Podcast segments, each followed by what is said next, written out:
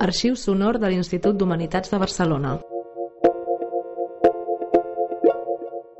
Sloterdijk, crisis ecológica y globalización. Cuarta sesión, la nueva religiosidad, la nueva gnosis y el problema de los fundamentalismos, a cargo de Fernando Pérez Borbujo. Vale, bienvenidos. Las dos siguientes sesiones serán en este, en este aula, la de hoy y la del el último día. Eh, iniciamos la cuarta sesión en el intento de desenmascarar Sloterdijk, ver si conseguimos hacer una fotografía del personaje real detrás de la máscara. Y no hay ningún otro tema más sensible en el cual uno se retrate mejor que en el tema de la religión. Ah, lo cual no sé si es bueno o malo, pero es así. Eh, nuestras opiniones sobre arte, estética, diseño, teoría de medio, nuestras opiniones éticas que son tan confusas que ni nosotros mismos las entendemos. Nuestras opiniones políticas evidentemente nos marcan, pero ya veremos que religión y política no suelen ir muy separadas la una de la otra, ¿no? Pero donde un hombre en teoría se retrata es cuando empieza a hablar de temas tan sensibles como esto. Eh, lo primero es que Sloterdijk, como vimos, no se preocupa por el tema de la religión eh, con los atentados de las Torres Gemelas del año 2001, que son el detonante para muchos pensadores porque eh, fueron un shock para la cultura mundial porque nos despertaron de un sueño en el cual nos hicieron pensar en los países del desarrollo occidental y de una supuesta sociedad del consumo y la producción o del capitalismo tardío neoliberal que nos hicieron pensar en un mundo que nos quedaba un poco lejano, el mundo del Islam, el mundo del mundo árabe, el mundo de lo excluido, y entonces de la noche a la mañana empezaron a salir libros, Huntington sobre el choque de civilizaciones, todo el mundo empezó a documentarse, a ver qué pasó con el Islam, cuáles son sus fases, cuáles son los... ¿sí? Eh, no es el caso de Sloterdijk. Sloterdijk estaba preocupado por el tema religioso desde el inicio, ¿sí? Y de hecho su viaje a la India tiene que ver con su búsqueda de una sabiduría oriental que ya indicaba que la formación autobiográfica de Sloterdijk, eh, padre alemán y holandés, protestante y católico, y de pronto se va a la India. Está claro que esto ya nos puede dar alguna pista del personaje en sí. Eh, a lo que Sloterdijk se dedicó, como vimos, fue en su texto Extrañamiento del Mundo al tema de la gnosis. ¿Sí? O sea que desde el comienzo está la cuestión de estudiar, eh, hacer una historia del cristianismo y de los primeros siglos, de la gnosis del siglo I, II, III, de lo que se llama el nacimiento sincrético de la cultura, donde se mezclan el mundo judío, el mundo heleno y el mundo cristiano. Con lo cual está claro que alguien que ha estudiado la gnosis, como le pasa a Hans Jonas con tal, ya conoce los tres monoteísmos. ¿Sí? lo que digo es, él ya sabe de eso. Además, eh, por si eso fuera poco, aunque no está traducido, editó, como luego hizo también, un texto sobre angeliología. ¿Sí? Ahí, ahí es nada, ¿sí? Una historia del ángel en toda la cultura occidental. Digo, aquí no, está, la mitad de las cosas importantes de Sloterdijk están sin traducir, ¿sí? Pero así es la vida. Y luego editó un texto sobre las religiones del mundo, Weltreligionen, con Tomás Macho, con lo cual, está claro que Sloterdijk no llega en el 2001, como le pasó a Habermas y otros que despertaron tarde y mal al tema religioso. Él sabe perfectamente que el tema religioso es determinante y fundamental. La cuestión es cómo va a enfocar él. Y aquí tengo que ser. Tengo que ser. Tengo que ser malo y lo voy a hacer. Eh, uno de los libros más desoladores desde la genealogía de la moral de Nietzsche es Ira y Tiempo.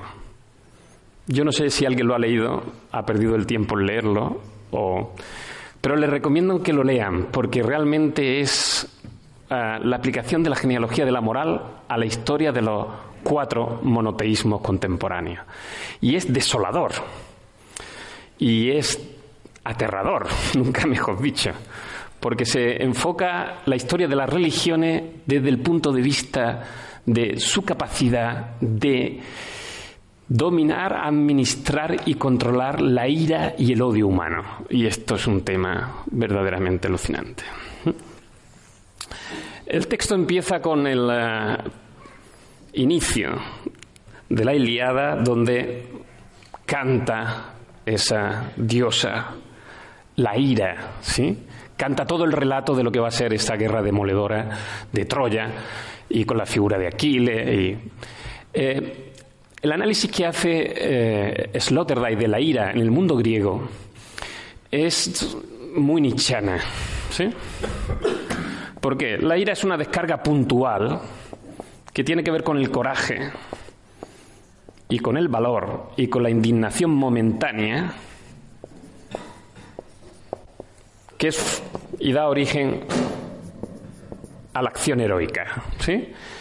Eh, esto es un sueño como el naturalismo, ¿sí? Nosotros somos hijos de una ah, educación que ha dejado de ser aristocrática y caballeresca y que no tiene ninguna idea de la militancia ni de la muerte, ¿sí?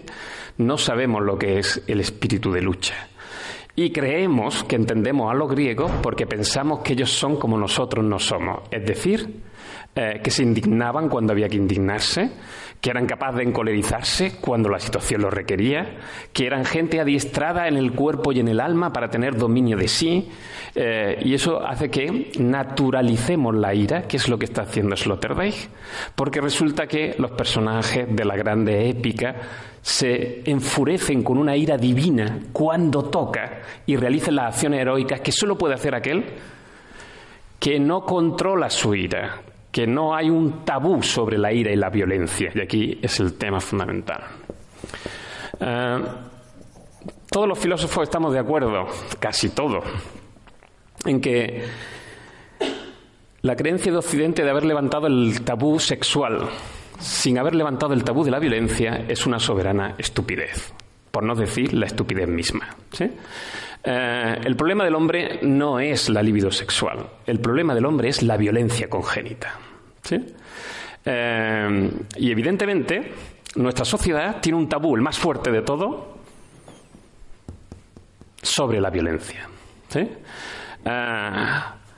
claro, que el eros y la violencia están unidos, ya lo sabía Platón, ya tenemos la teoría de las virtudes del hombre caballero, ¿sí? Y evidentemente que el que disciplinaba el cuerpo tenía un dominio bajo la gula, la lujuria, sí, pero también sobre el timos, que significa el valor frente a la cobardía, ¿sí? Luego, el hombre es una unidad muy compleja y resulta que la ira está conectada con todo el tema erótico. Aunque Sloterdijk aquí los quiera separar, en realidad no se puede coger la ira independientemente. Pero él pinta una figura de Aquiles enfurecido y un dominio de la ira en el mundo antiguo como pura descarga explosiva momentánea individual. ¿sí? El problema va a empezar cuando aparezcan los judíos. Y aquí el discurso de... Eh, Sloterdijk es, es duro de tragar. Es duro porque es la tesis de Nietzsche sobre los judíos, que está formulada en la genealogía de la moral. Los judíos son una moral de esclavo, según Nietzsche, que era un sujeto humillado y ofendido, eh, resentido, que puesto que eran eh, esclavizados por la moral aristocrática de los señores, empezaron a inventar con su astucia una especie de fuego dañino, una especie de trampa mortal para este hombre impetuoso y limpio, en el cual volvieron la culpa contra él. ¿sí? Este mecanismo por el cual el judío hace que el que me domina se vuelva mi esclavo. ¿sí? Insisto que a mí esto me parece bueno, en general todos los textos de Nietzsche me parecen muy flojos, pero este me parece el más flojo de todos, eh, sin ninguna duda. Pero Sloterdijk le sigue. El judaísmo, el monoteísmo judío, dice él, eh, va a hacer y va a transformar la ira en un sistema administrativo. En realidad dice un banco. Y está claro que cuando. El banco de la ira, ¿sí? Y esto está clarísimo que es una parodia. ¿Por qué es una parodia? Ah, economía y administración, ¿sí? Son los mecanismos que utilizó el régimen nazi y el soviético stalinista y leninista, ¿sí? Para socavar la legitimidad del soberano y ejercer el mecanismo de la opresión, ¿sí? Me vuelvo a explicar. Eh, las leyes parlamentarias no sirven para nada, porque luego llega un decreto administrativo que este es el que ejecuta. ¿sí? Luego, ¿dónde está el gobierno real? No en la legitimidad del soberano, sino en el régimen administrativo económico. ¿Quiénes son los inventores de eso? Los inventores de eso, según eh, Agamben en su famoso texto El reino y la gloria, son el judío-cristianismo.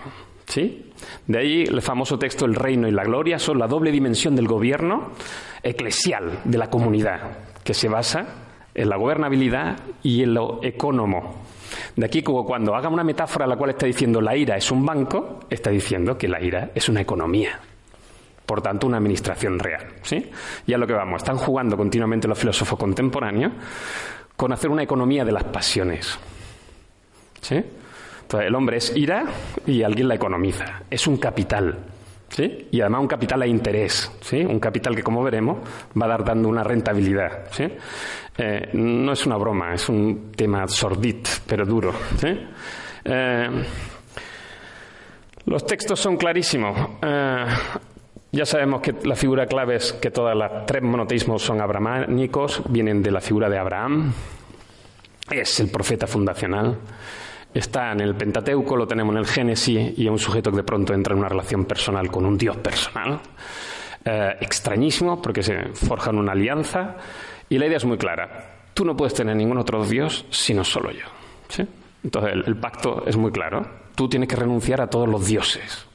Los de tu familia, porque evidentemente Abraham viene de una religión que ya es politeísta. La religión de los padres de Abraham no es el monoteísmo. Entonces, el monoteísmo es un trauma. Dejarás a tu padre, a tu familia y tu terreno. Exilio y nomadismo son un dios portátil, el judío. ¿Sí? Y eso está bien, eso está genial. ¿Por qué? Fuera las costumbres, fuera los lazos terrenales y ese Dios es interno. ¿Sí? La conciencia y Dios, hecho unos. ¿Sí? Claro, dominio de la tierra. Si se entiende Sloterdijk, esto es fácil de entender. Esta, la teoría de la globalización está en el mundo judío como monoteísmo portátil. ¿Sí? ¿Vale? Exilio y éxodo, nomadismo. Pero lo terrible de esta concepción, según él es que esta concepción abrahámica está escrita desde el exilio babilónico. ¿sí? Esto ya es exégesis bíblica. ¿Sí? La exégesis bíblica nos dice que el Pentateuco relata hechos de año 1800 a.C., pero que los verdaderos autores son autores que están bajo el dominio babilónico en el exilio judío que significa literalmente que nosotros somos un pueblo humillado, trasplantado de su tierra, puesto como ya habíamos sido esclavos con los egipcios y ahora somos esclavos con esta gente. Eh, ¿Y eso qué quiere? La promesa que se autoconstruyen de un Dios que les va a vengar. ¿Sí? Y aquí viene el tema. Los salmos. ¿Sí? Los salmos como... Eh, Cualquiera que se acerca a los salmos supuestamente atribuidos a David no son de David, son cantos que van desde la pena, bueno, el exilio, ¿sí? Mezclan cantos de un lirismo espiritual erótico de relación con Dios increíble con cantos de venganza sádica respecto a los enemigos del pueblo de Israel. ¿sí? Eh, es lo mismo que vemos en el Dios vengador del Antiguo Testamento, ¿sí? en imágenes tales como los primogénitos del faraón, como el exterminio cuando van a cruzar el Mar Rojo y cierran la agua, como un Dios que se toma muy en serio, que va a enseñar al resto de los pueblos que este es el Dios elegido de Israel, porque va a exterminar a todo Dios frente a él. Está claro que el pueblo judío entiende que es una puta, Ningún pueblo se ha pintado tan bien. Me encantaría que las crónicas nacionalistas, épicas, fueran así de bonitas. Nosotros somos los inconstantes, ¿sí? los que nos vamos con otros que no es llave, los que caemos de rodillas delante de un becerro hoy, ahora y mañana. ¿sí? Luego, la historia de Israel con su pueblo es la historia de yo soy tu único Dios y tú eres un puñetero politeísta nato, un neopagano. Esta es la idea de Sloterdijk. Todo hombre es politeísta por naturaleza, pero solo un acto de suprema violencia puede educar al hombre politeísta por naturaleza en el monoteísmo. El monoteísmo es un acto en sí mismo de violencia. ¿Sí? Ah, ¿Nos gustará o no nos gustará la lectura que hace Sloterdijk? Y evidentemente, ¿qué ocurre? Que ese Dios vengador, ese Dios de la ira, la ira de Dios, el pueblo también la revierte sobre sí mismo. ¿Sí? Eh, en forma de conciencia de pecado y culpa. Los profetas a quien hostigan es al pueblo judío. No solo amenazan a los de fuera, sino que la ira de Dios se introyecta, como dice Nietzsche, en la propia conciencia moral del pueblo judío. Se autolacera el judío delante de la divinidad, por su pecaminosidad que exige rectificación. ¿sí? Y aquí los profetas laceran la conciencia del pueblo judío. Eh, se proyecta la idea de un juicio donde la ira de Dios pondrá las cosas en su sitio. Luego un pueblo humillado que no tiene fuerza política para ser dominador, solo en un episodio, que es el famoso episodio de los macabeos, que coincide con el apocalipsis judío. Eh, los judíos tienen pocas fases militares, pero tienen alguna militar cachonda, donde son unos rebeldes continuos. Contra Roma ejercieron una de ellas, los masacraban como bestias, eh, y lo que hacen es proyectar el juicio final en forma de juicio de la ira de Dios. Y evidentemente Yahvé va a tomar cuenta de todo lo que está pasando para ejecutar. De aquí la idea de banco. La religión acumula una ira, que es la ira ante el malestar, con mi propia conciencia, con mi entorno, con mi capacidad política de dominar, y la proyecta en un juicio atribuido al Dios monoteísta, que se queda con la potencia del juicio final. Esta es muy sintéticamente, muy rápidamente formulada, la primera forma de constitución del banco de la ira. Eh, ese banco de la ira va a pasar, según Sloterdijk, al cristianismo. Em, aquí las cosas se complican enormemente, pero voy a, hacer, voy a intentar hacer una síntesis eh, lo más rápida posible. La figura evangélica, la del Nuevo Testamento, parece estar en contradicción directa con el Antiguo Testamento. Y el Evangelio del Amor de Jesús de Nazaret no parece en principio que entre muy bien en la idea de banco de la ira del Dios Yahvé eh, verdaderamente la pregunta es cómo el cristianismo se va a volver del Evangelio del Amor el banco de la ira. Esta es la idea. Luego él admite que en principio no parece que las páginas del Evangelio, menos algunos pasajes, estén, por ejemplo, quien ama a su padre o a su madre más que a mí no es digno de mí. O sea, ya sabemos que hay dos o tres pasajes en el Nuevo Testamento que por su dureza hacen pensar que el concepto de amor de Dios no es como el amor humano fraterno que nosotros entendemos. Pero en principio no parece que sea el banco de la Suprema. ¿Qué mecanismo va a utilizar el cristianismo para, aquí viene, los que odia Sloterdijk? Sloterdijk odia a dos. En realidad podríamos decir que odia a todos. Lo vamos a ver, no sé. Odia a dos seguro. Uno es San Pablo. ¿eh? San Pablo le tiene una tirria como a San Agustín. Son los dos. Eh, ya sabemos que la figura de San Pablo siempre ha sido muy controvertida. La verdad es que no queremos discutir sobre Jesús de Nazaret, porque seríamos como monos que se ven en el espejo. ¿Sí? Entonces, puesto que mejor no discutir con Jesús de Nazaret, mejor discutimos sobre la figura de San Pablo, que al fin y al cabo a todos nos la reflancinfla. ¿Sí? ¿Quién era San Pablo? Pues uno más de trece. Trece, ¿me entiende? Sí, a ver si ahora se van a poner todos. ¡Ah! San Pablo, el inventor del cristianismo, y una mierda. Y San Pedro, y San Juan, y leemos, ¿no? Tenemos las cartas. O sea que la cuestión es, discutimos sobre San Pablo porque está claro que ya no nos atrevemos a discutir sobre Jesús de Nazaret. Bien, eso ya dice de nosotros. No discutimos sobre el fundador. Discutimos sobre un acólito de tercera o cuarta categoría. Vale. Eh, ya sabemos que Alain Badiou, o sea que ya le dijimos el otro día que San Pablo es la figura que unos consideran el que pervierte el mensaje cristiano y otros consideran que es el que da verdaderamente cumplimiento al mensaje cristiano. Es una discusión interesante pero absurda, no tiene ningún interés desde mi punto de vista. Em, interpretación. San Pablo es un judío. ¡Hala! Sí, ya está. O sea, viene del Dios vengador. Y como buen judío, y en esto insisto, los dos personajes que va a elegir, San Pablo y San Agustín, tienen un pequeño problema sin importancia. Son neoconversos. ¿Sí? No sé si esto suena. ¿No? A ver. Iba, a decir una chorrada, pero. Uh, ¿Cuándo convivían los tres monoteísmos ¿sí? en la península? Eh, ser un cristiano viejo o un cristiano nuevo neoconverso es todo. ¿sí? Si tú venías de cinco generaciones, no era un problema solo de sangre, era un problema de que. falsos conversos, conversos que creen estar convertidos y no entienden. Luego, uno no puede nacer cristiano, ¿sí? sino que uno se vuelve cristiano. Y en realidad, la pregunta no es si se vuelve, la pregunta es cómo muere uno. Y está clarísimo. la mitad de los cristianos no mueren como cristianos porque no lo son. Ya está. ¿Sí? Esto dice San Agustín, con 65 años, que él era maniqueo. Y fue maniqueo toda su vida. Y en las retractaciones, con 65 años, dice, yo he querido ser cristiano.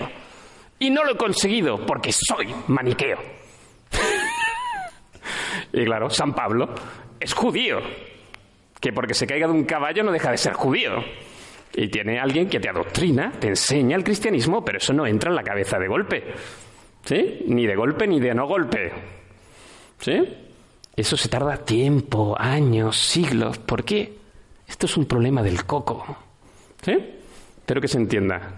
Luego, ¿es raro que haya ramalazos de judaísmo en Pablo? No. Eso es lo normal. ¿Sí? ¿Es raro que haya ramalazos de maniqueísmo en San Agustín? Pues no. Eso es lo que hace todavía más grande a San Agustín y más grande a San Pablo. ¿sí? Pero esto es lo que le escandaliza a Sloterdijk. Ojo, fíjate lo que dice en la carta. ¿sí? Entonces, el problema es no lo que dice en general, sino esas pequeñas manifestaciones en las cuales el Pablo judío se, se retrata. ¿sí? Por el famoso himno al amor de San Pablo, el amor todo lo soporta, todo lo... Da, ¿Qué soy ¿sí? si no tengo caridad? El himno universal queda contrarrestado por los textos que Sloterdijk cita de Nietzsche y Lutero sobre San Pablo. Ah, llegará el juicio, juicio final, y el Dios se tomará su cuenta. Y uno irá a la condenación y otro a la salvación. Y aquí empieza el tema. Luego, San Pablo es aquel que recuerda que Dios tiene sus elegidos y sus salvados y tiene sus condenados y él se va a encargar como Señor justo de separar a uno y a otro. Luego, aquí empieza la vocación de universalidad de San Pablo. Es que uno puede ser cristiano aunque no venga de una raza, de un pueblo, de tal. Luego el universalismo, que es lo que defiende Alain está muy bien, pero cuidado, el cristianismo vuelve a meter otra división. Creyentes, no creyentes. Y evidentemente, salvados, no salvado. Y eminencia del juicio. Otra vez Agamben en el tiempo que resta. Señores, acelerad, porque el juicio está ahí. Y uno será tomado y otro dejado. Y el que esté casado como si no lo estuviera. Y el que tal. Conclusión. Empieza la heurística del temor. La banca de la ira. Sí, el juicio final. Que llamamos escatología cristiana. ¿Sí? Estoy yendo muy rápido, pero creo que así nos podemos hacer una idea entonces, claro, empieza el celo de Dios, como veremos. Los creyentes contra los no creyentes, que es el grandísimo tema de esta primera fase. El otro elemento es San Agustín. San Agustín, maniqueo, es decir, alguien que duda entre la presencia de dos dioses un mundo dominado por el mal y la confusión, por la revuelta de las pasiones y un Dios del bien que combate al Dios del mal. ¿sí? Y ser maniqueo es moverse en esta lucha. El hombre está en un mundo confuso de aguas turbulentas, ¿sí? donde un Dios de la luz intenta arrancar a esta especie de condenado ¿sí? y reflotarlo. Eh, la gracia es la acción potente de salvación. El hombre, el hombre está condenado. Y aquí empieza el tema de libertad y predestinación que llega Lutero. ¿sí? el hombre está condenado, porque el hombre es malo por naturaleza. Luego no puede realizar ninguna acción meritoria. Lo único que puede hacer es inconfundiblemente estar predestinado por la mente divina a la salvación eterna. Y aquí el tema de la predestinación es brutal, porque el grupo de celote empieza a querer saber si yo estoy salvado o condenado. Y la única manera para ser salvarme, salvado o condenado es distinguirme por aquellas acciones que me pueden meter en el grupo de los salvados. Luego ya no importa lo interno, porque nadie conoce lo interno, ni siquiera uno mismo. ¿Quién puede saber si es causa de condenación o salvación? Nadie. Luego yo tengo que hacer acercarme a los buenos, a la iglesia institucional, a aquellos que pueden decirme que yo estoy con el grupo de los que se van a salvar, ¿sí? Y aquí empieza la, lo que llama él escatología del terror. Claro, el hombre siente la duda, la indeterminación y la presencia de una ley de salvación eterna o condenación eterna. Y aquí empieza cielo e infierno, duplicidad excluyente. El hombre que se salva sabe y el que no, no sabe nada. El infierno. Y aquí empezamos. Estas cosas que aquí se ve, me encanta, porque es que es absolutamente genial, eh, el pobre holandés con la leyenda negra del duque de Alba, con los españoles católicos, que son unos cabrones barrocos, con su portátil de terror, de atrocidades, de infierno escatológico, donde los Brugge, la escuela holandesa, o sea, sea, aquí se ve la vena holandesa de Sloterdijk, ¿sí? que es su refinado calvinismo anticatólico. Sutil, pero el mundo del terror, institucionalizado, institucionalizado. Luego el cristianismo del amor se vuelve con San Pablo y San Agustín, una lucha a muerte para saber si uno está salvado o condenado en un mundo de gracia y predeterminación, donde la condenación es. Y volvemos, banco de la ira, donde la escatología va a recoger la doctrina de los novísimos a partir del siglo XI. ¿sí? Luego, este mundo ya no sirve para nada. ¿sí? Lo que importa es lo que venga después, el juicio final. Y el juicio final es el banco de la ira absoluto. La Iglesia es la que tiene el poder de la gracia salvadora y de aquí se instituye como economía de salvación. Y vuelvo otra vez. Eh, escatología del terror y poderoso magismo, le llama el cabrón de Sloterdijk. magismo es la doctrina católica sobre eh, la exequia de, los santos, sobre lo que va a ser la compra-venta de... Pues esto es, la Iglesia tiene la economía, el tesoro de la gracia, significa literalmente que aquí empezamos a hacer un negocio mundano de las cosas divinas. ¿sí? Tú me compras con una misa, me compra la redención de una parte de la pena. Con, una, con un tal me compra una parte de lo otro. ¿Para qué? Para salvarse. ¿sí? Y entonces empezamos la componenda de un doble juicio que se basa en la escatología del terror y en la idea del catolicismo como magia, tocar la cosa. ¿sí? Y evidentemente la gente atemorizada iba allí lacerándose y de rodillas y se acercaba al sacramento esperando que esto le diera. ¿sí? Eh, inimaginable o imaginable, pero las pinturas de Sloterdijk son terribles porque el cristianismo se ha vuelto el mecanismo de tortura medieval. O sea, esto es la leyenda negra hecha realidad. ¿Vale? Muy bien. Esto lo quería un crítico ilustrado, esto es lo que hizo Nietzsche y que no creo tenga, eh, tenga mayor, mayor interés. Eh, el problema es lo que vendrá después. ¿sí? El que vendrá después, o lo que vendrá después, son dos cosas alucinantes.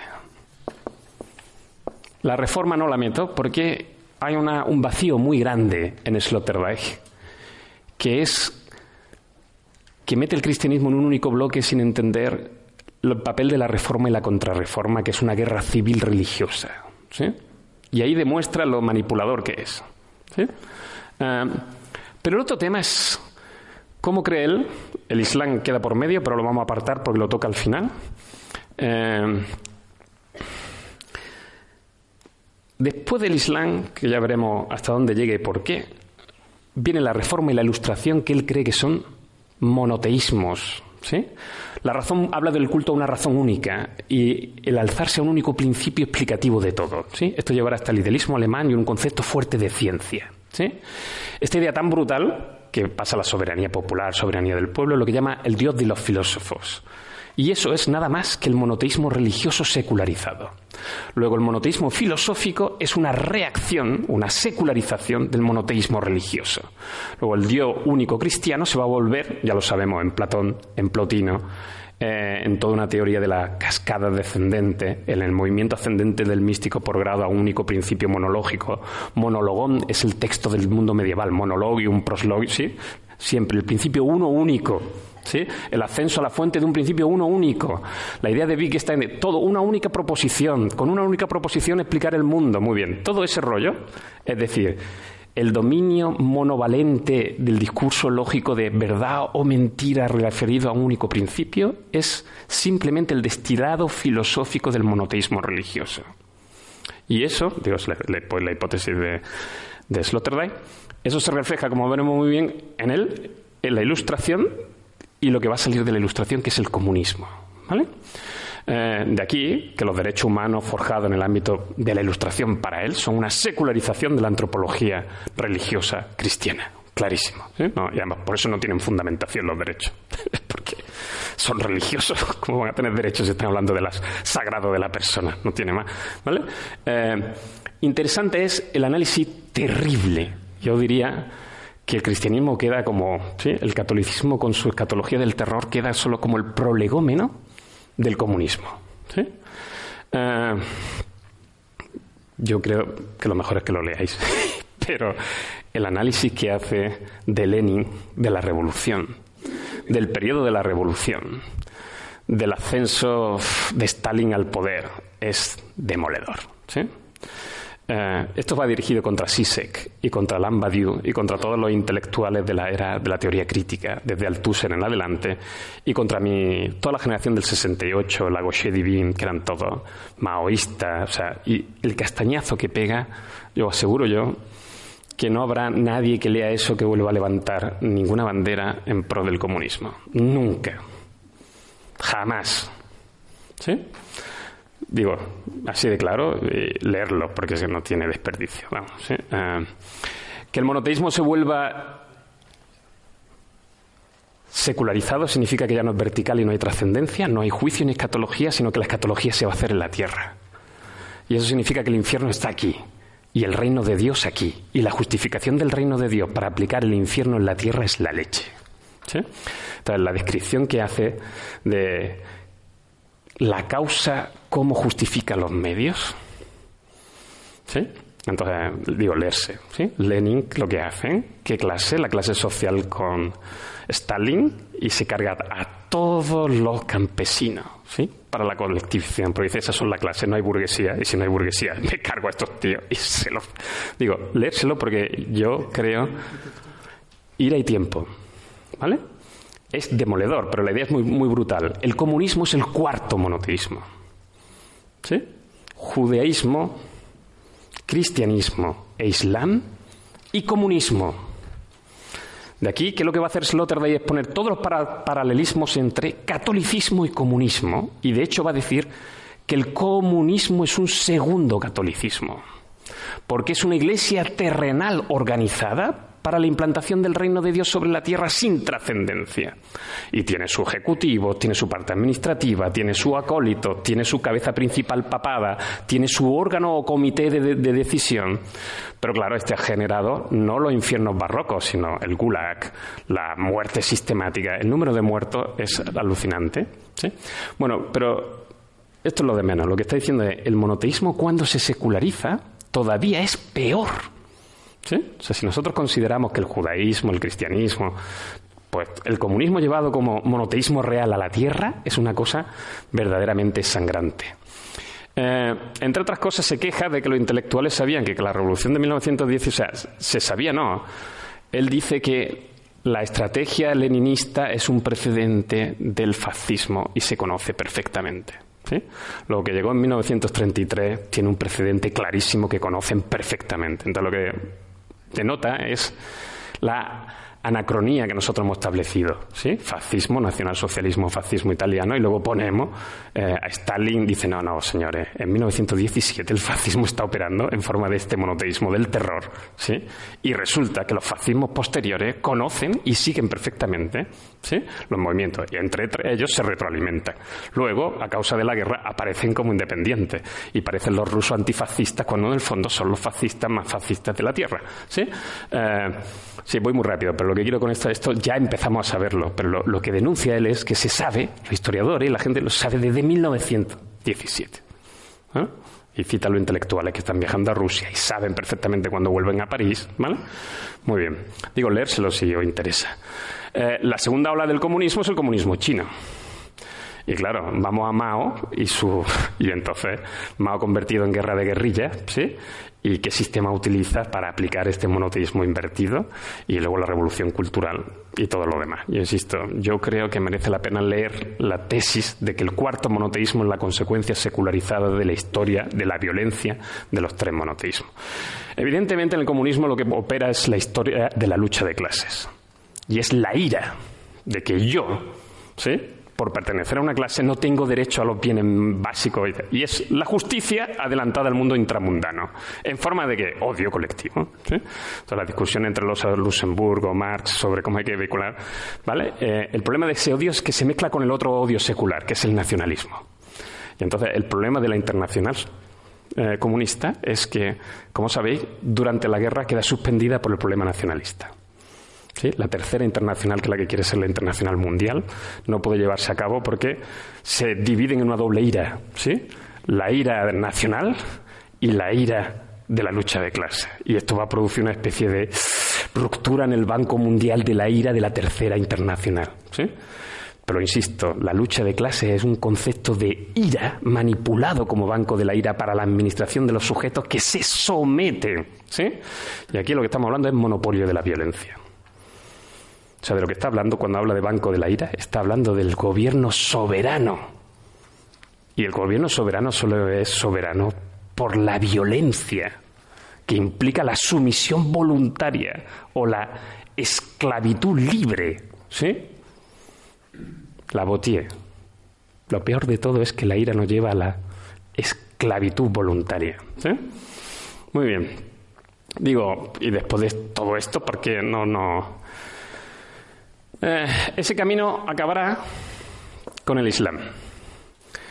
Eh, en el texto Ira y Tiempo no dice mucho sobre el, Islam, intenta pensar. Eh, el Islam es una religión muy rara, dice él, es el cuarto, son cuartos cronológicos porque se van... bueno, esto lo doy por hecho, es lo que los Bahá'í llaman monoteísmo evolutivo histórico. ¿Os suena esto? ¿Os suena el bahaísmo? ¿No? Bahá'í, la religión Bahá'í. Eh, se tienen todas las religiones como verdaderas porque son sus profetas encadenados en la historia del tiempo. Luego hay un Dios único que se revela diacrónicamente en el tiempo. ¿sí? Luego el Dios judío aparece luego bajo la forma de ¿Sí? Eh, y así sucesivamente. Por eso, en su genealogía, eh, cada uno de ellos retoma el anterior. ¿Sí? ¿Se puede entender el cristianismo sin el judaísmo? No. ¿Se puede entender el Islam sin el judaísmo y el cristianismo? No. Y de hecho Jesús de Nazaret es para el Islam un profeta más de la cadena de profetas. ¿sí? Luego para Muhammad, tan noble, santo, venerable, ¿sí? No sale Buda, pero sale Jesús de Nazaret. ¿no? Esto es lo que. Y la figura de Miriam es una figura emblemática y el ángel Gabriel es central. Luego, lo que estamos hablando es, los monoteísmos no son independientes, son un desarrollo histórico. ¿Sí? Esta es la idea, es clave, porque lo que estamos hablando es lo que llaman monoteísmo histórico evolutivo. ¿Sí? Es un único principio que evoluciona. Y de hecho uno va sustituyendo al otro. El cristianismo combate al judaísmo. ¿Sí? Pero el Islam combate al cristianismo. ¿sí? Luego tienen como su punto de referencia y su fijación en el precedente. Y de aquí se establecen el celo de Dios, como veremos en otro texto, en forma de luchas santas. ¿sí? Ya veremos que los monoteísmos entre ellos guardan relaciones de guerra santa o de celotipia violenta mortal. ¿sí? Muy bien. Eh, el Islam, eh, Muhammad, el profeta, en el mundo arábigo se mueve en un entorno de religiones nómadas del desierto, que son bastante abiertas, muy politeístas, muy sensualistas, muy de la pela, comerciantes que te lo pasas, ¿sí? Y nace este sujeto que es una especie de Lutero en versión mundo arábigo, ¿sí? un sujeto que va a intentar poner coto y caza a toda esa tradición y de hecho va a entrar en conflicto directo con ello. ¿vale? Luego es un reformador ético, un puritano, pero al mismo tiempo es un político. ¿sí? Y entonces la historia del nacimiento es lo que dice él es distinto. ¿Por qué? Porque ya en el texto sagrado del Corán se ve claramente la voluntad política del Islam. ¿sí? El Islam no nace como una uh, fundación religiosa carismática, sino como claramente una especie de espada cortando todo un nudo gordiano de relaciones políticas muy complejas. De hecho, el crecimiento del Islam es espectacular. En tres siglos se come Europa, el mundo. ¿sí? No le dejaron, ¿sabes? Sino Siria, tal, ¿sí? y vemos norte de África, y hace la tenaza. Luego, del siglo VI al siglo XI, conoce una expansión militar espectacular. Espectacular son generales, lo que ganan son batallas. ¿sí? Luego, aquí una especie de, uff, él no cree que el Islam esté ni se pueda despolitizar. Pero ocurre una cosa incomprensible. Se desarrolla la alta cultura árabe en ese entorno. ¿sí? Omeya, los grandes califatos. Dice, bueno, la cultura es superior a Europa, mucho superior en ciencia, en literatura, en arte. La cultura eh, del mundo árabe y musulmán es sin igual, hasta que los mongoles paran el crecimiento de los árabes. Mongoles, qué cultura. a los chinos por un lado, ¿sí? a toda la cultura del Oriente Medio. Esos son unas máquinas. Del 12 al 17 se comen todo lo que nosotros nos conocemos, que es Asia. esos unos salvajes, ¿sí? con sus caballos, con su, con su capacidad móvil, con su... Esos son los mongoles, eso habría que dedicarle una, ¿no? A la religión mongólica habría que dedicarle un espacio, yo creo. Pero bueno, como no sabemos mucho de ello, pues ahí queda. Eh, estos paran el crecimiento por un lado, y luego el imperio otomano turco va a quedarse con eso y paralizar por el otro lado. Eh, a lo que vamos es, esa cultura se estanca. Pero se estanca no militarmente solamente, sino culturalmente. Eh, las raíces no se conocen porque de hecho Europa empieza a crecer. ¿sí? Nosotros lo llamamos, eh, bueno, después de tener el descubrimiento de los clásicos pasados por Averroes, Avicena, o sea, el descubrimiento de la medicina. Nosotros copiamos de ellos en el siglo XI-XII y a partir del 13-14 empezamos un desarrollo espectacular. ¿sí? Empezamos a desarrollar lo que llamamos ciencia moderna experimental, empezamos a ensayar métodos escépticos empiristas. O sea, nosotros en el 13, 14, 15 hacemos. ¿sí? Y de hecho vencemos los turcos simplemente por suerte, posiblemente, y por un desarrollo potencial científico-técnico mucho más fuerte. Y la pregunta es ¿por qué? ¿Sí? Eh, Sloterdijk no la resuelve, dice que eso es incomprensible. Y ahí queda en estado de latencia mientras Europa se sigue desarrollando. Es decir, mientras un monoteísmo se seculariza y se vuelve potencialmente muy rico. Sobre todo en el siglo XVIII-XIX, el mundo árabe se cierra todavía más. Hay un intento de renovación entre eh, corrientes espirituales que intentan renovar el bajavismo y dice, no, no, se va a volver todavía más radical y más cerrado. Eh, y sigue sin entenderse por qué ha estado en stand-by tanto tiempo una cultura que fue una cultura tan elevada. Eh, a lo que vamos. ¿Cómo rompe el Islam en el mundo contemporáneo? Y él dice, sobre todo la revuelta de la Lavalier en París, porque él es de formación francesa. Y lo que le alucina de las revueltas de la Vallier, ¿sí? estos episodios aquellos que vimos, ¿no? ¿O no? que soy, soy viejo y ya no me acuerdo si los jóvenes os acordáis de esto, pero bueno, la quema de coches por la noche, la policía, sitio de asalto en una ciudad, en otra ciudad, efecto eco, un cachondeo alucinante. Em, pregunta, ¿qué está pasando aquí? ¿Qué tipo de ira es esta? ¿Qué tipo de...? lo interesante es que lo que se analizaba era que en un 85% eran eh, descendientes de árabes o africanos en clases absolutamente marginales, sin ninguna posibilidad de integración ni de prosperación en el ámbito laico francés. Un temazo, o sea, los excluidos, que ya no son ni hombres porque no tienen ni capacidad, cero patateros, sin ninguna forma. Todos jóvenes, entre 18 y 30 años. Que esto es la otra cosa que le llama la atención. La violencia que se desarrolla en la Vallier la llevan a cabo personajes de una, llama oleada demográfica ¿sí? del Islam. La otra cosa es que en realidad eso se llevaba pasando desde hace mucho tiempo antes de la Vallier. Es decir, en años anteriores se habían quemado como 9.000, 10.000 coches en distintas ciudades. Esto tiene que ver con la política de integración francesa, que es la peor de la historia. Nosotros, como no tenemos, no hay que decir que es la peor, simplemente no la tenemos. Pero la francesa es la peor, y cualquiera que haya recorrido Francia se da cuenta que los barrios tomados por asalto, que decir, bueno, igual que Alemania, no hay ninguna política de. porque evidentemente los monoteístas cristianos no estaban por el multiculturalismo, ni por, nada que se llamara lo que fuera. Eh, conclusión que va a extraer. no es una violencia eh, canalizada a través de un banco de la ira, porque esta violencia se dirigía contra ellos mismos. ¿Sí? se cargaban sus propios coches, sus propias casas, destruían las propias escuelas que les ponían. Luego era, como dice, un canto a la desesperación autodestructiva. Luego esto es lo que le interesa. La violencia posmoderna de la Vallier no es una violencia terrorista, sino una violencia del último hombre que no encuentra encaje en ningún tipo de desarrollo. Luego esta ira parece la de Aquiles porque es amorfa, puntual, y no canalizada por ninguna institución. Pero evidentemente no es heroica, sino de una épica nihilista. ¿sí?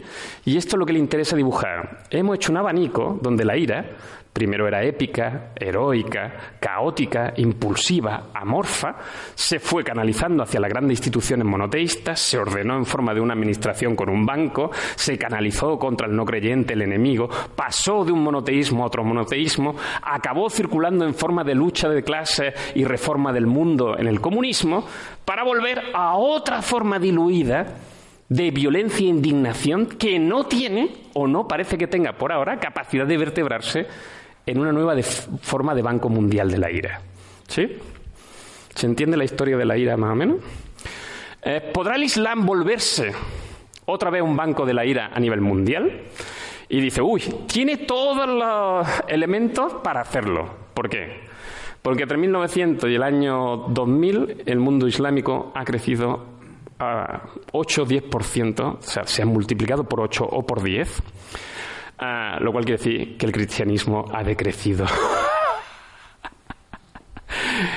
sí, sí, este es un problema. Si la tesis del Lothar es muy clara, lo que nosotros llamamos ateísmo, agnosticismo, comunismo y las versiones es cristianismo secularizado. Y no crecemos porque somos los últimos hombres poco productivos. Entonces, el otro monoteísmo que nos combate, el Islam, crece al 10% más que nosotros. ¿Sí? Sus zonas de impulso son mundiales. Asia, África, eh, el Pacífico, con lo cual el Islam tiene una capacidad de misión alucinante. Gente joven, bandada de gente joven nutriendo, zonas de despoblamiento, capacidad de ira, capacidad de jóvenes con ira y capacidad de misión, las tiene todas. Tiene todas las condiciones para que haya otra vez una especie de yihad o guerra santa del Islam a nivel mundial. ¿Sí? Mundial. Ya está. Ah, ¿Lo conseguirá? No lo sabemos. Dice, el problema lo va a tener Europa y Estados Unidos. Así que lo van a tener porque nosotros decrecemos y ellos crecen. Ah, segundo punto, donde no ve claro es en el tema de que Los monoteísmos en su violencia se han secularizado. Se han secularizado significa que se han occidentalizado en el sentido de que han producido una sociedad tecnológica. El problema es cómo va a funcionar la técnica con el mundo de Islam. Y esto Sloterdijk no lo acaba de tener claro, porque Sloterdijk cree que todo mundo tecnológico conlleva un cierto grado de secularización de las religiones. Luego, si el Islam no acepta ese grado de secularización va a quedar en categoría de no moderno y por tanto sin capacidad de desarrollo tecnológico. Si eso pasa, el Islam no llegará a configurarse como la posibilidad de una potencia mundial. ¿sí? Luego, el drama del Islam es o me modernizo y me secularizo hasta cierto grado o no llegaré a ser el Estado mundial que anhelo ser. ¿Sí? Eh, más o menos el argumento. Luego, lo que nos dibuja es un escenario no halagüeño, no determinado hacia ningún lado, donde la ira está buscando al sujeto que le dote de forma para pasar a la acción. Luego la ira se ha disuelto, pero está buscando un sujeto que la catalice, ¿sí? Y esta idea es muy clara. Si ese estado llega a catalizar la ira que está disuelta, vamos a tener un buen follón de aclararlo, ¿sí? Ah, Ira y tiempo es un texto desolador, lo siento, pero no es nada halagüeño. Primero porque nos pinta como pasiones deslavazada que solo nos unimos colectivamente para aumentar aquello que en nosotros es autodestructivo. O sea, lo que digo es, esta antropología, la antropología de Sloterdijk es materialista, eh, nichiana, dionisiaca y desde mi punto de vista muy parcial y muy limitada. ¿Sí? Lo cual no quita que tenga un componente de verdad. ¿sí? Él dice que va, a analizar solo la ira, pero insisto, es como coger en el hombre y decir, de todo esto que somos, vamos a quedarnos con una especie de pasión. Bueno, las pasiones nosotros se contrarrestan unas con otras. Claro que tenemos ira, y amor, y afecto, y muchas cosas, y risa, y humor, y locura, y cordura, y todo mezclado. Si solo nos cogen por un lado, sale en nosotros una caricatura burlesca. Pero insisto, la visión que él da de la historia desde el punto de la violencia es demoledora, porque nos parece tan humana, demasiado humana. Y este es el tema. Parece que esa historia es la historia de Walter Benjamin, la historia del horror y la desolación, la de Hegel, la del espíritu emerge ahora cuando ve número de muertos, lo que hemos sembrado. O sea, si desde luego esto, el dios de la ira se lo debe estar pasando maravillosamente bien.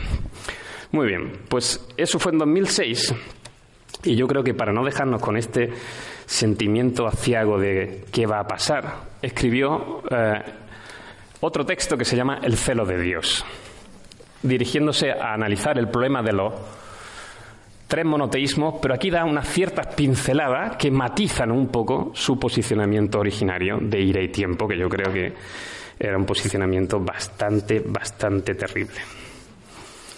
Vale. Las tesis fundamentales de, de Sloterdijk no son suyas, son de dos compañeros suyos de Karlsruhe. ¿sí? Eh, uno es Mullmann. Eh, Mullmann es un sujeto que es interesantísimo, loco como como no puede estar nada más alguien que es interesante. Hizo biología, filosofía del renacimiento, hizo una teoría. es donde el que desarrolla el concepto de estrés, libertad, contraestrés y una teoría cultural de la humanidad. ¿sí? Eso es de Mullman. Lo único que hace Sloterdijk es copiarlo. Directamente, además lo dice, no tiene ningún. Y el otro es Brock. ¿sí? Eh, digo, aquí no son conocidos, pero allí son conocidos. Eh, no les quiero agotar. si algún día consiguen coger algún libro, entenderán mejor a Sloterdijk si entienden sus fuentes, que son estas. Y sus fuentes son estos dos. Mullman y Brock tienen una teoría muy clara que viene de la escuela de los anales, pasado por Nobel Elías. Eh, en los años 40-50 empezamos a entender que los grandes procesos humanos hay que mirarlos con distancia. Es decir, que después de haber matado a Dios nos pusimos en el lugar de Dios. Porque esto es una paranoia. En un ensayo, revisar toda la historia de Occidente en 160 páginas, un posmoderno diría, ¿te has pasado? ¿No? ¿O no? ¿Sí? Eh, Stephen Hawking escribe la historia del universo. Y alguien diría, ¿te has pasado un poco?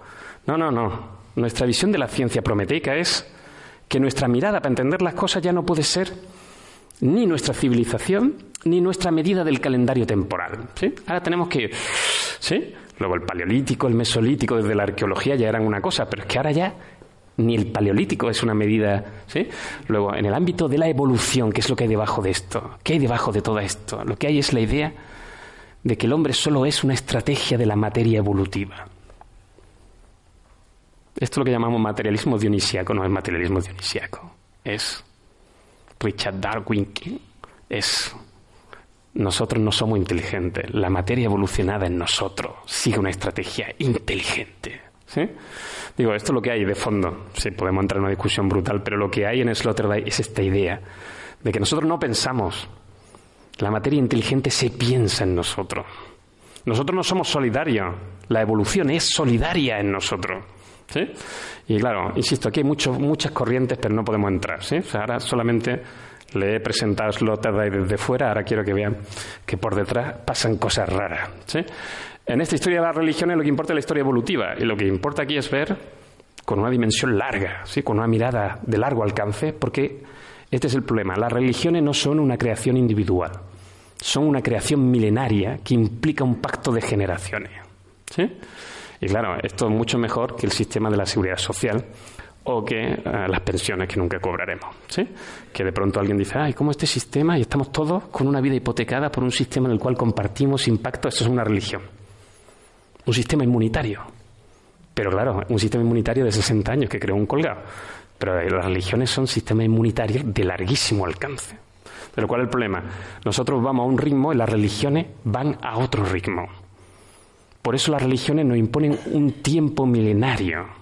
Claro que rezar, que orar, que mirar las cosas con distancia, que tener la visión de Dios sobre el tiempo implica que yo relativizo toda la... porque lo que estamos haciendo es mirarnos con la sabiduría de la especie para vivir la vida individual.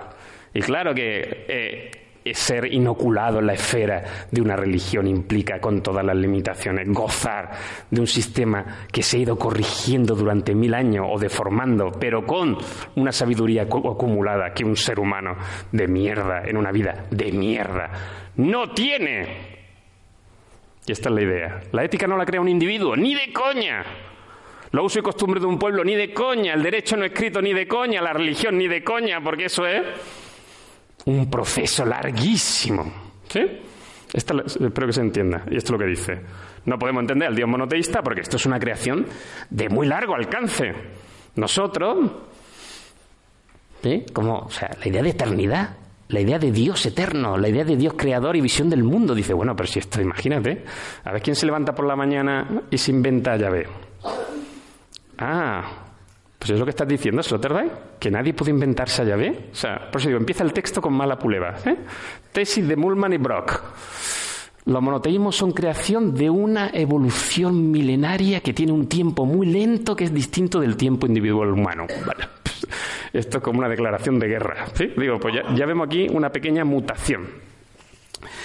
Eh, por eso el hombre no puede llegar a comprender, y eso es lo que llamas trascendencia. Ah. nos vuelve a presentar los monoteísmos, los cuatro monoteísmos, y empieza a establecer eh, una especie de, de pequeño rombo. Islam y comunismo o ateísmo. No vamos a entrar aquí porque hay otras divisiones que son también la del paganismo, que está aquí fuera. Lo que dice, la historia de los monoteísmos nos va a demostrar, uno, eh, que la violencia que ejercen es una violencia que se ejercen entre ellos. ¿sí?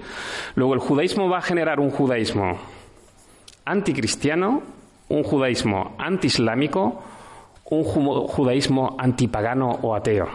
El cristianismo va a generar un cristianismo antijudío, un cristianismo antiislámico y un cristianismo antipagano o anticomunista o como queramos llamarlo.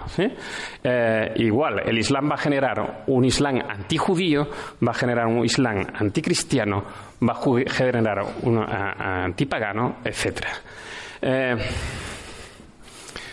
los monoteísmos, todos ellos luchan contra el paganismo, es decir, politeísmo, pero van a generar de sí ateísmo, que es la reacción contra el monoteísmo. Y lo mismo, va a haber un ateísmo antijudío, un monoteísmo anticristiano, un uh, ateísmo antiislámico. Luego, claro, aquí tenemos una especie, de hecho salen 12 categorías, que como las 12 tribus de Israel implican el esquema de la fuerza autoexcluyente entre los monoteísmos o los mecanismos de la guerra santa en la historia occidental. Insisto, es curiosísimo porque va citando autores, periodos, y lo que vemos es que ese rombo es un rombo rotatorio donde gira una espiral de violencia potencial. Y además pasa otra cosa. Este es el monoteísmo hacia afuera, que es la estructura de Cal Smith, amigo-enemigo. Siempre salen los mismos. ¿sí? Cal Smith lo he citado alguna vez, ¿no? ¿Sí? Y estamos con la misma. Toda política es teología política porque establece la división entre amigo-enemigo.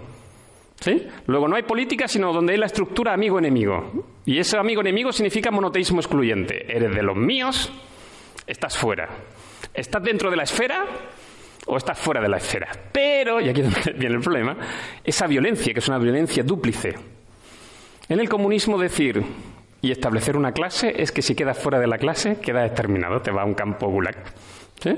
Luego, la lucha de clase es la lucha de saber si yo estoy dentro o fuera. Porque depende que Stalin se levante una mañana y cambie la línea, me voy al otro barrio. ¿Sí? Sí, es así, es brutal, pero es así.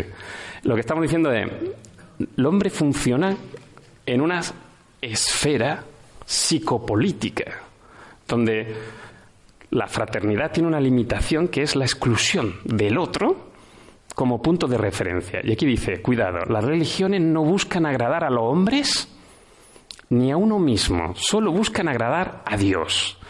Esto es alucinante porque esta es la idea del Quijote. ¿Sí? A mí me gusta mucho el Quijote. No, no puedo. el Quijote tiene un problema que es un paranoico, ni siquiera un neurótico. ¿sí? ¿Y cuál es el problema? Que el Quijote no, no puede ser refutado por la realidad.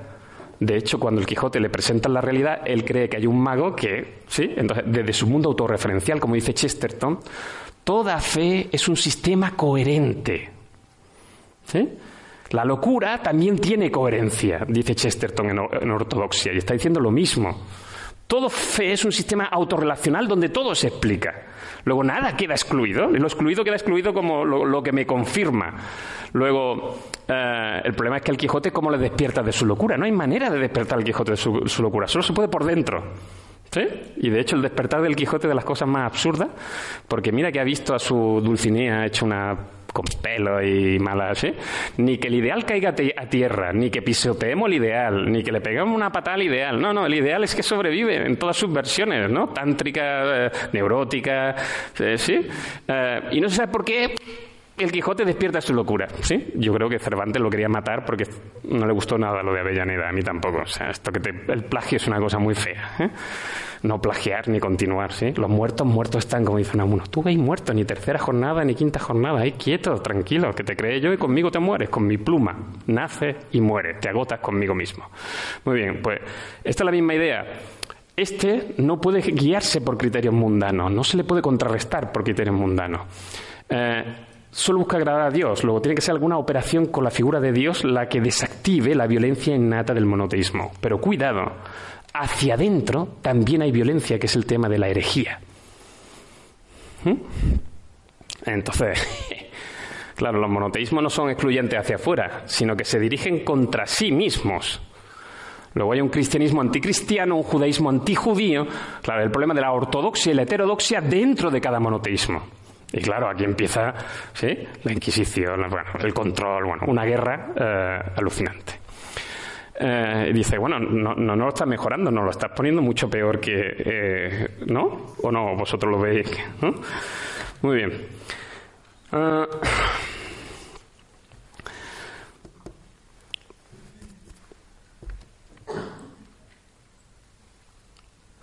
¿Dónde creo que empieza a introducir algún matiz, algún matiz respecto a lo que había dicho en el texto de la ira y el tiempo. Empieza cuando empieza a decir lo que yo creo que es la tesis fundamental. Y es que el cristianismo ha sido de los tres monoteísmos el que antes mejor y más rápido se ha secularizado. Y esto es una tesis. Esta es la gran tesis de la secularización. O sea, ¿por qué otros no se han secularizado tan rápido? El judaísmo dice que no es violento. esto es un tema. El monoteísmo judío dice consiste simplemente en que el pueblo judío no tiene misión apostólica expansiva. Eh, y por tanto no tiene una guerra santa, sino que lo suyo es sobrevivir. El resto de Israel, el famoso testimonio de los que sobreviven, es el tema del pueblo judío. Aunque claro, cuando ves la creación del Estado de Israel y otras pequeñas cosas que pasan en la economía mundial, no tienes claro si está de broma o, está de cachondeo.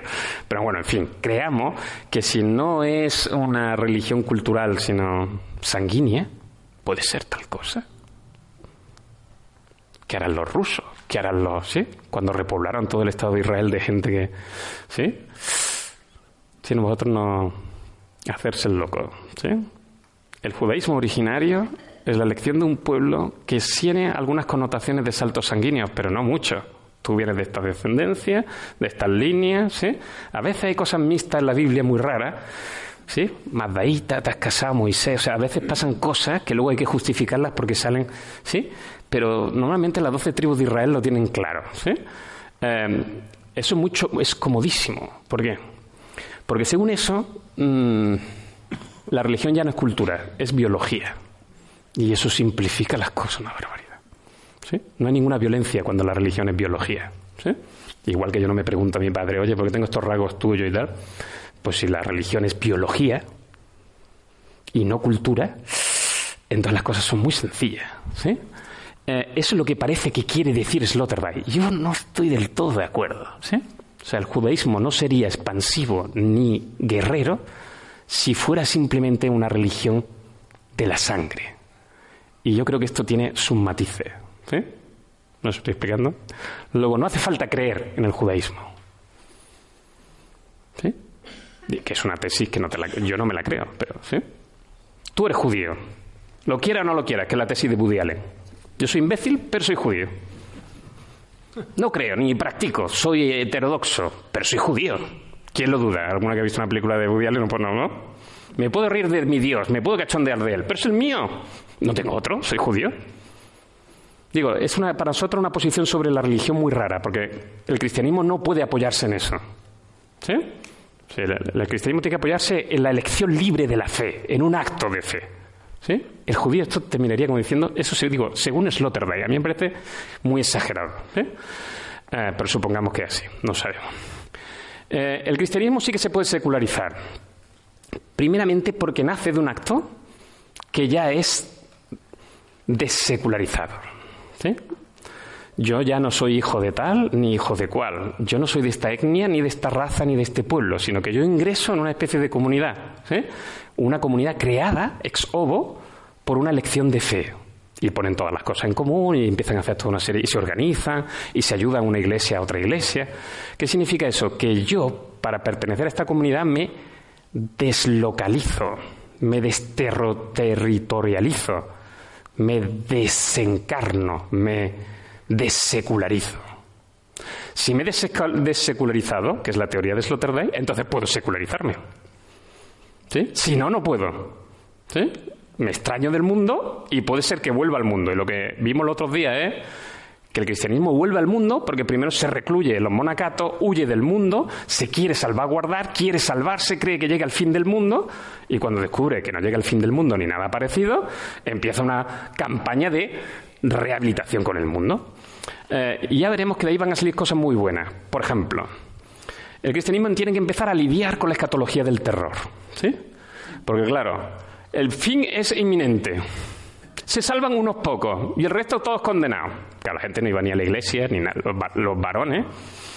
Ni uno pisaba una iglesia. Las mujeres, que son sabias, iban y hacían lo que les daba la gana, porque mandaban ellas. ¿Sí?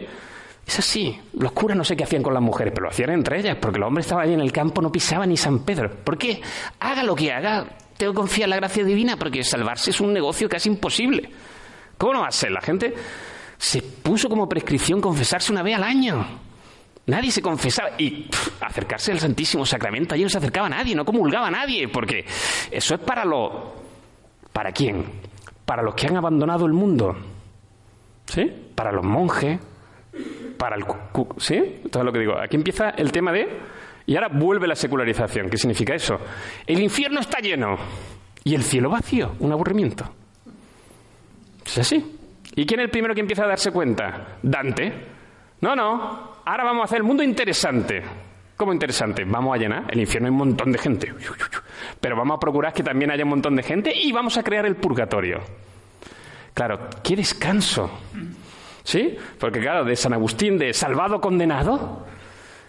Bueno, un tiempo de allí, de purga, y luego te vas al cielo, ¿sí? Pues claro, pues digo, no será mucho peor que lo hemos pasado aquí abajo, ¿no? Luego la gente empezó a decir, insisto, la gente no aspiraba a irse al cielo, aspiraba a irse al purgatorio. Y ya está. Sí, lo que estamos hablando, esto es lo que estamos llamando de buscar soluciones intermedias, es secularizar el monoteísmo. Ya no hay ni A ni B, hay, ¿sí? Pero es que luego llegará el burgués, el comerciante, los catalanes, qué buenos sois, coño, que Dios os bendiga. ¿Sí? Sin reírse, pero los grandes textos, eh, tenéis unos textos maravillosos de cómo esa figura del comerciante es la que seculariza el cristianismo. Porque empieza a decir, antes estabas condenado, no podía, el judío no podía tocar el dinero, pecado de avaricia. Comerciar con beneficio. Pero empiezan estos tíos a decir que, coño, que también aquí se puede rezar, que aquí también uno se puede salvar, que la economía es tema de salvación, es un tema comercial catalán. ¿Sí? Se equivocó Max Weber. Es un invento de aquí.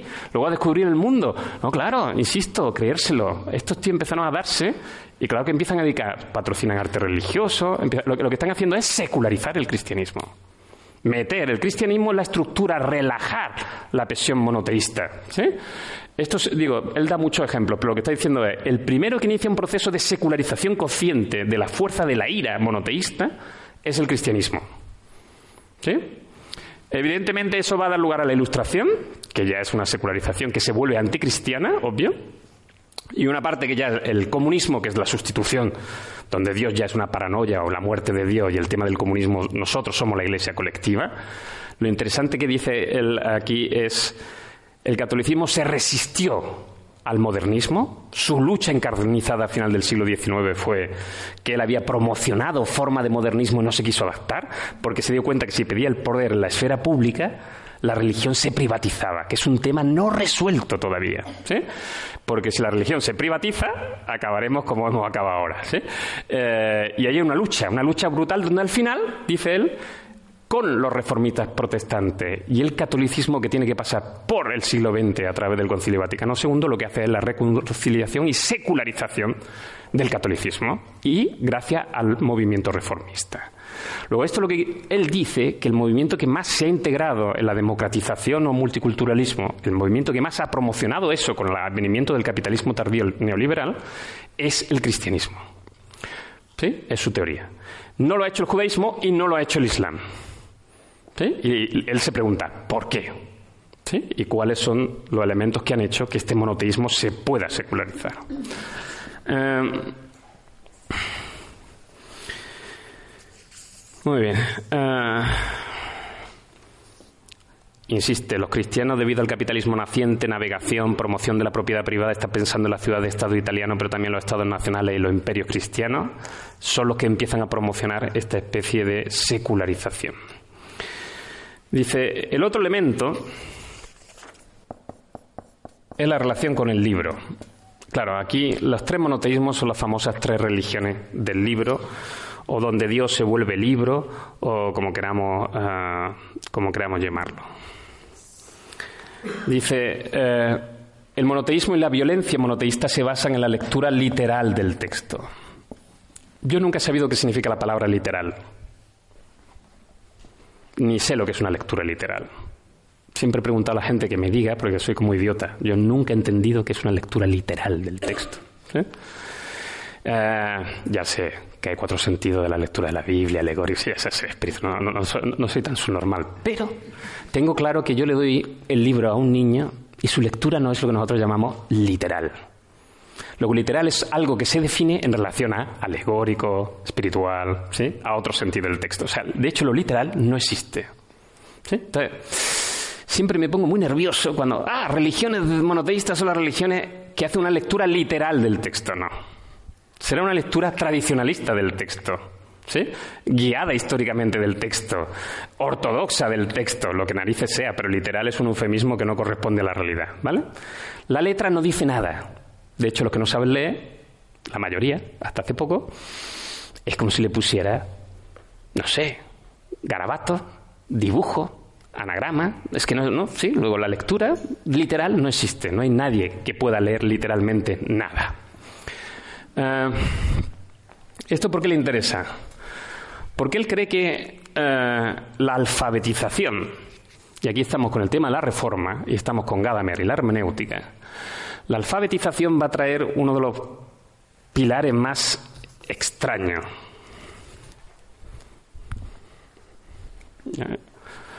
Vamos a pintarlo aquí rápido.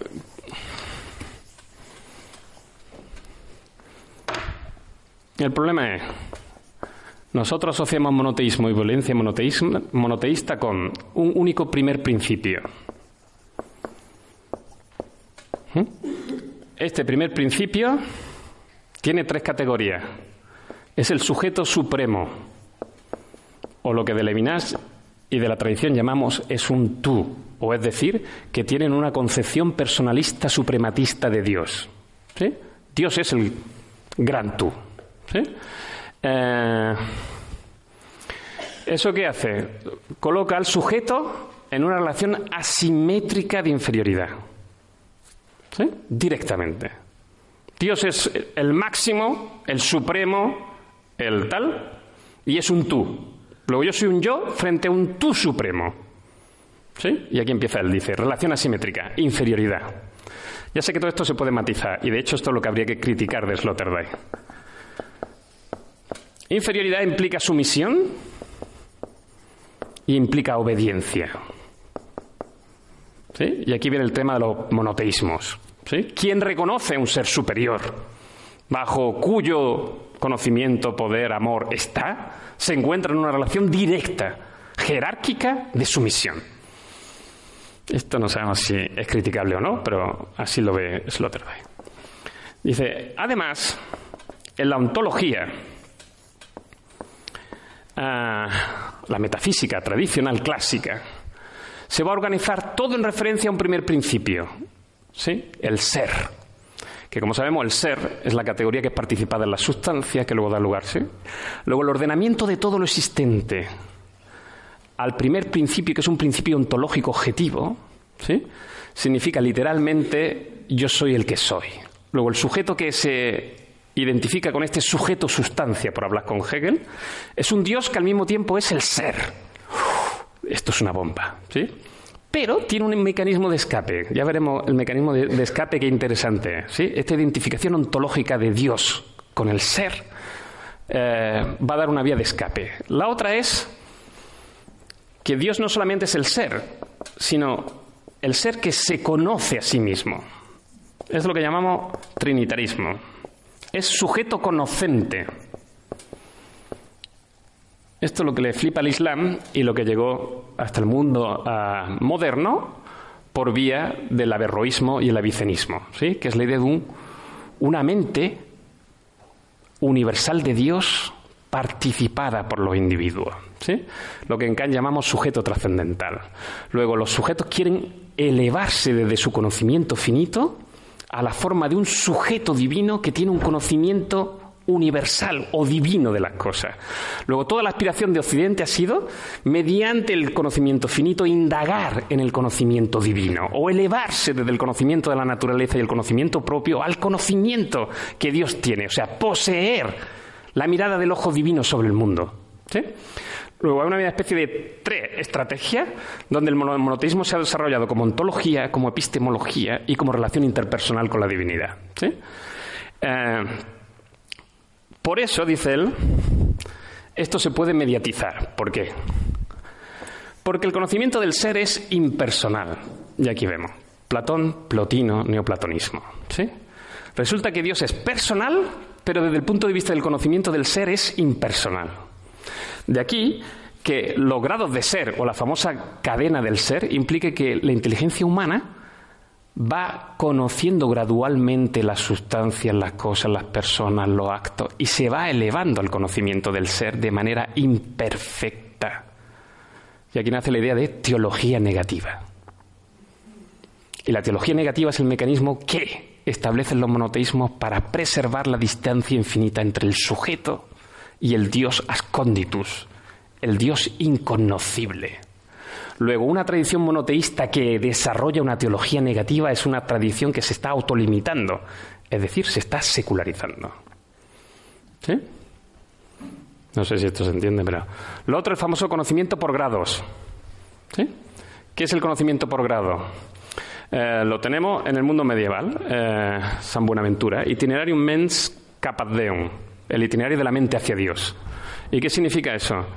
Claro, eh, el orgullo solo nace si yo creo que tengo la posición del conocimiento divino. Pero si resulta que en los caminos de la perfección del sujeto, el sujeto nunca sabe con certeza plena qué es lo que Dios requiere de él, o en qué estado del camino de perfección está hasta la identificación con la divinidad, entonces resulta que el sujeto ejerce una humildad que es un conocimiento paulatino. ¿sí? Todas las técnicas de graduar la proximidad del sujeto a la divinidad son mecanismos de distanciar a la divinidad del hombre. ¿Sí? Eso fue todo el mundo medieval. ¿Sí? Espero que se entienda, porque no. O sea, lo que está diciendo los monoteísmos han desarrollado en sí mismos anticuerpos para evitar la posición de una locura monoteísta. ¿Sí? El último es lo del sujeto trascendental, que queda claramente reflejado en Kant, que es el padre de la modernidad eh, secularizada es que la razón tiene límites. Y la razón con límites significa que el sujeto que conoce toca con un sujeto trascendental que está allende los límites de su conocimiento. No solo no puede desentrañar el corazón de la naturaleza, ni de la realidad per se, sino el conocimiento de sí mismo también está limitado y el conocimiento de Dios es inaccesible. ¿Sí? Esto es un mecanismo por el cual eh, la unión del sujeto conocente con el sujeto divino también está limitada. ¿Sí? Y si se entiende esto, lo que estamos diciendo es, el monoteísmo cristiano generó en sí mismo anticuerpos para secularizarse. ¿Sí? Favoreciendo el respeto de la distancia entre el hombre y lo divino y favoreciendo el conocimiento de los límites de lo humano. Esto es la ética fronteriza de Eugenio Tría. Así explicado rápidamente, es esto. Luego, lo que estamos hablando es que él cree que estos son mecanismos que deberían aplicar los tres monoteísmos, que podrían aplicar los tres monoteísmos. El cuarto es el tema del libro. Eh, la hermenéutica lo que ha enseñado es la multiplicidad de sentido del texto. Luego no hay una lógica bivalente, como quería Aristóteles, que dijera, esto es verdad, esto es mentira. Si ahora lo que estamos hablando es de la lógica plurivalente modal, que es Leibniz. ¿Sí? No hay grado. Igual que decimos, condenación, salvación, estado intermedio, no. ¿Verdad o mentira? No. La hermenéutica, al sacar los sentidos plurales del texto sagrado, lo que está haciendo es introducir la lógica modal plurivalente en el texto sagrado. Lo cual implica que toda exégesis bíblica da por descontado que hay dos blasfemias en el texto. Una, creerme que yo conozco el texto como si fuera Dios mismo. Ah, yo entiendo el texto. Luego, mi, mente ha entrado en la mente divina. ¿Sí? Yo tengo la posesión de la verdad del texto revelado. ¿Sí? La otra, creer que el texto revelado es totalmente falso, es demoníaco. Luego, en realidad, todo acercamiento sacro del monoteísmo a sus revelaciones sagradas se mueve en los límites hermenéuticos entre dos blasfemias. Luego, eso implica que toda interpretación del texto monoteísta, de cualquiera de los monoteísmos, tiene que ser plural, hermenéutico, por eso está en la escuela de exégesis. ¿Y eso qué hace? Relativizar otra vez la potencia del monoteísmo unilateral. Luego, él cree que estas son las cuatro vías ¿sí? que podrían desarrollar que los monoteísmos se autolimitaran en su pretensión eh, de violencia. Lo último es un texto que no está traducido, que es Nagot, donde vuelve a lanzar una ironía suprema. ¿Qué es la secularización? Y con eso ya. La secularización es el mecanismo por el cual los dioses crearon al hombre. Mejor dicho, los dioses crearon los héroes. Los héroes crearon los hombres. y los hombres las máquinas. Es una reflexión sumamente interesante.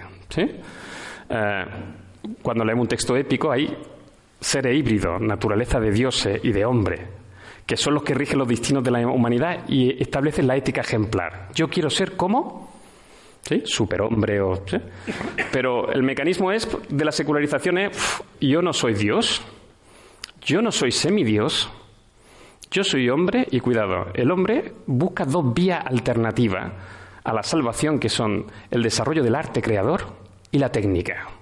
¿Sí? Esto le emparenta con la divinidad. De ahí la interpretación del Renacimiento y el siglo XVIII. ¿sí? La divinización del hombre se produce en dos esferas. Dice, uy, es que lo que está pasando es que los monoteísmos se van a tener que secularizar porque estamos en un mundo tecnificado donde la introducción de la inteligencia artificial y el Internet de las cosas va a problematizar nuestra relación con el mundo tecnológico, es decir, con nuestra criatura. Y lo que pinta un escenario de Blade Runner. ¿Qué pasará si las máquinas empiezan a hacernos preguntas trascendentales? Es decir, ¿y si tuviéramos que ejercer de dioses de las máquinas? ¿Sí? O sea, literalmente. Tendríamos que a nuestra criatura darle sentido, nos preguntaría. Si queremos ocupar el lugar de Dios, el lugar de Dios implica literalmente no lo que hemos creído hasta ahora, que yo puedo meterme en la cabeza del creador, sino que nosotros somos los creadores. Y lo que dice, uy, aquí vamos a encontrar un punto de reflexión ética que va a problematizar nuestro estatuto de muerte de Dios.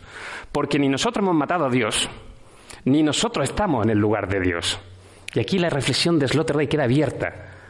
El intento de matar a Dios, ¿sí? de Dios está muerto, solo será verdad el día en que nosotros tengamos el lugar ontológico de Dios en el mundo creado maquinal. ¿Sí? Y no lo tenemos. ¿Sí? O sea, lo que, lo que deja abierto es, uy, y si todo esto lo que nos lleva es que creyendo que estamos secularizando esta relación nos va a problematizar nuestro estatuto de monoteísmo muerto. Eh, una religión para el futuro, lo que está pensando en el texto Nat Gott. ¿Cómo será la religión en la era de las máquinas inteligentes, artificialmente? Claro, porque si a nosotros nos parece que hemos secularizado, esto es solo el inicio. Aquí deja abierta la puerta. Como siempre, Lotter dice, guarda la carta irónica de, bueno, qué gracioso, no nos dice si se va a resolver el problema de los monoteísmos, nos dice que vamos hacia un mundo tecnológico moderno, nos dice que tenemos que cuestionar nuestro estatuto de Dios creador renacentista, Dios creador artístico, y ahora la pregunta es, ¿Y qué va a pasar con todo esto? Tenemos un minuto para preguntas, si queréis. ¿Tenéis alguna cuestión? Dime. Una pregunta muy sencilla. No, si es, sencilla, no, no. A ver, me ha parecido entender que Ah, el judaísmo, el señor Sloterdijk consideraba que era uno de, de los monoteísmos que no se había secularizado. Eh, no, me gustaría ver en qué se basa, porque claro, el Islam yo lo tengo más claro, pero el judaísmo, mm. teniendo en cuenta que no ha tenido territorio hasta hace muy poco y que los judíos han estado mezclados con los cristianos y viviendo de su educación y participando de su civilización de mm. manera muy general, mm. Entonces, claro, para mí la impresión que tengo, y cuando han creado un Estado creo que lo continúan ah, ejerciendo, eh, se parece muchísimo la secularización de la vida de los judíos a la de los cristianos si exceptuamos quizá, que no lo conozco en absoluto, la parte más ortodoxa, más teórica de, su vida religiosa, pero lo que es la vida normal, cotidiana, el pragmatismo de sus relaciones, me parecen exactamente igual que la de los cristianos. Yo, no sé, porque Sloterdijk hace una pincelada muy rápida, pero ah, lo que dice que están en exilio y éxodo continuo y que no se integran en ningún sitio que esta es la crítica que el cristianismo hizo para cepillárselo. ¿sí? Como podríamos decir de los chinos. Mira, los chinos no se integran nunca, ¿no? Es que no, no tienen la facilidad de idiomática, no sé qué, y lo que hacen es crear su propia red cultural. Los judíos no hacen eso. La segregación es interna. O sea, yo, yo creo que lo que él dice es que el judío está segregado hacia adentro. Por eso no es expansivo ni apostólico, no necesita convencer a nadie, no tiene afán de... es una cosa interna. O sea, tendrá apariencia de secularización, no hay secularización. Es lo que yo creo que es Sloterdijk te diría. Y tampoco hay peligro porque no es expansivo. Luego no tiene, bueno, a no ser que Israel tenga que montar, pero digamos, no es expansivo. En principio su ideario no es de misión apostólica como el cristianismo, ni de autoconvencimiento del otro, ni, ni te va a imponer una idea. Pero lo que dice es, no te fíes porque por debajo de la apariencia siempre hay porque esto es lo que define la elección judía. O sea, el Dios judío es uno que segrega, que separa. Es igual para el cristiano. Ya estás fuera del mundo. O sea, estás, estás en el mundo, pero estás fuera del mundo. Yo creo que la idea es clara. En relación eh, con estas ideas, con estas reflexiones, em, hay un concepto que ha mencionado al principio y que luego parece como que hubiera desaparecido y que apoya este argumento y es el nacionalismo. Los judíos durante la Primera Guerra Mundial son alemanes que luchan por la nación alemana.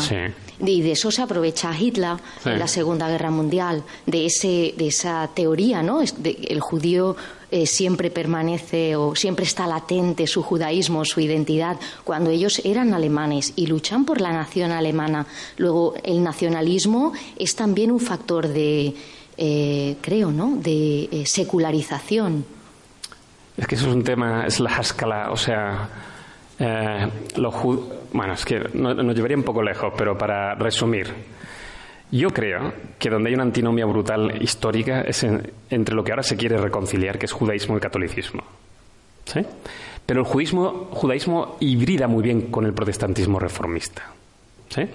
Porque eh, es un tema de eh, conceptual, intelectual, y entonces lo que hacen es que los judíos se creen asimilados en ese espacio donde ellos tienen posición económica y asimilan la gran cultura alemana y hablan un alemán perfecto, Hannah Arendt, Hans Jonas, ¿sí?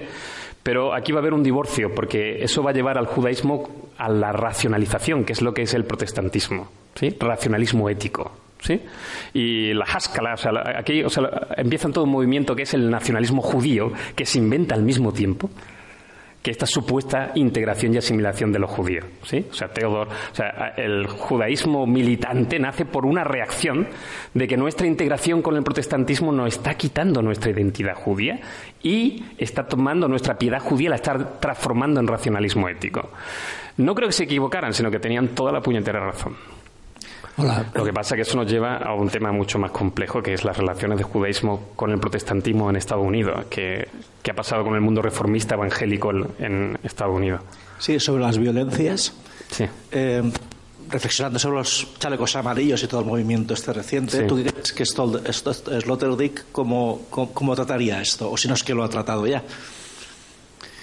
O sea, yo creo que Sloterdijk cree que... Eh, el problema es que los, o monoteísmos nunca inician la violencia, pero se, pueden inflamarse con ella.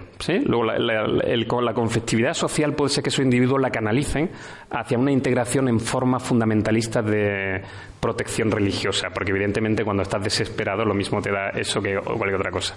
Yo creo que los chalecos amarillos no se moverían en el contexto de... O sea, el problema es, es un problema más complejo. ¿Es el laicismo republicano la solución?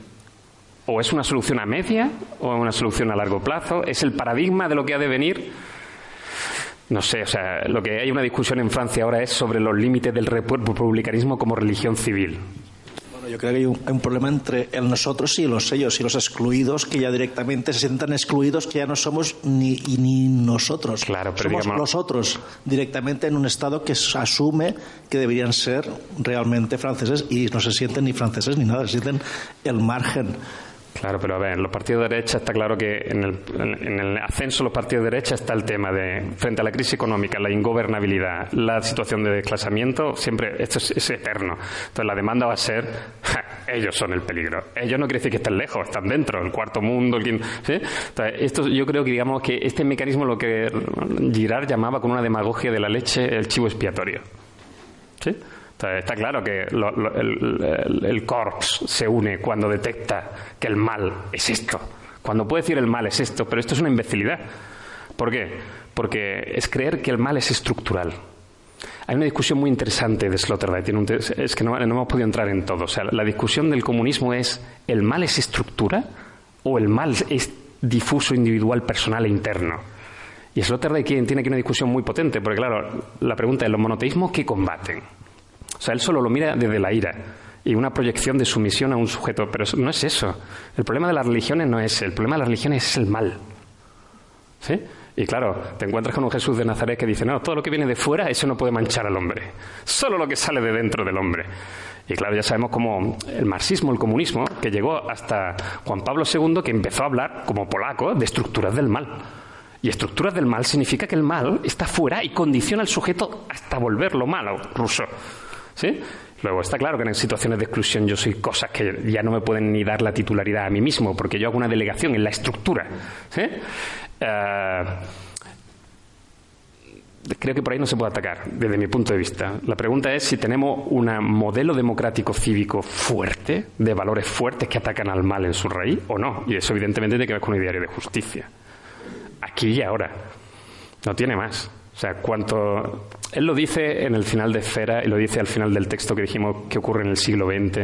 O sea, cuanto mayor se extienda el modelo de democracia liberal justa hacia afuera, evitaremos las tensiones que va a producir la reorganización geopolítica del mundo.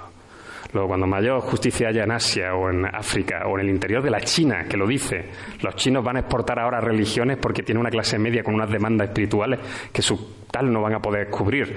Entonces dice, es que eso nos lo jugamos todos, o sea, no, no es un problema de... Entonces yo no creo que los chalecos amarillos es como un epifenómeno dentro de un macrofenómeno mucho más complejo, que yo creo que tiene que ver con esto, igual que pasó en Viena, igual que pasó en Hungría y evidentemente Europa está en un proceso que Europa no está integrada. Yo me reía cuando decían, ¿qué es Europa? El suelo donde durante 500 años hemos derramado la sangre unos de otros. Pues esto es un concepto de fraternidad un poco sadomasoquista. ¿no? O sea, ¿nos unimos porque nos matamos? No, así no vamos a ningún sitio. Sea, hasta que un rumano, sí, es que dice, un rumano, un, ex yugoslavo, un húngaro se considera más cercano al otro lado que a Europa y el otro se considera. Entonces no tiene Europa. Yo insisto, o sea, si seguimos pensando que Europa es una cosa político-económica, Sloterdijk es europeísta a muerte, pero dice, mm, así no. No.